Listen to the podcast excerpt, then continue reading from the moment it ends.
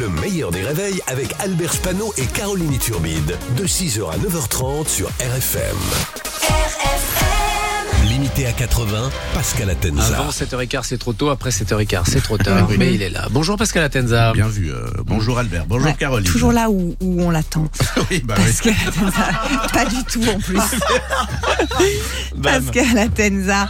On va parler d'Emmanuel Macron Ouais. qui était hier en déplacement au Mont-Saint-Michel. Oui, euh, déjà dimanche, il avait reçu le chef indien Raoni euh, pour la préservation des forêts tropicales. Si Raoni, vous savez, le, le chef indien qui a dans la lèvre le CD de Sting.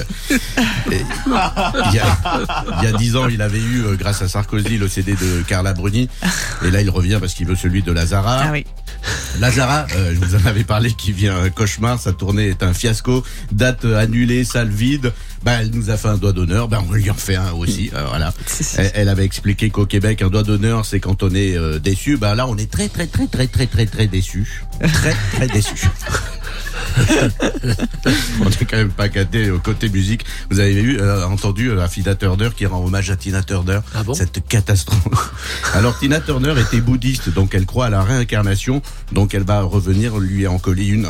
Bah.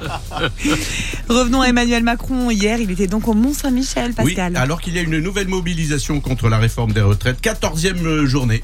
Moi, j'ai lâché. C'est un peu comme le film Camping. Il y en a eu trop. Moi, j'ai lâché euh, bah, au premier. il veut classer euh, les plus vieux édifices au monument historique. Donc, s'il veut classer des trucs vieux, datés et en mauvais état, bah, il peut commencer par sa politique. Pour euh, les monuments historiques, bah, c'est un bon choix. Le, le Mont Saint-Michel, en plus, tel qu'on le connaît Macron, il aurait bien eu envie de pécho la mère Poulard. hein, mais mais il n'a pas eu le temps. Mais hier, c'était un jour très important pour Macron. Le procès contre les agresseurs de son petit-neveu, vous le savez, euh, de la prison ferme a été requis jusqu'à 15 mois et c'est mérité. Le petit-neveu de Macron n'y est pour rien dans la réforme des retraites. Et même si ça s'est passé en Picardie, on ne s'attaque pas au petit-neveu. Aux cousins, aux cousines, à la rigueur, mais pas au petit-neveu, voilà. évidemment.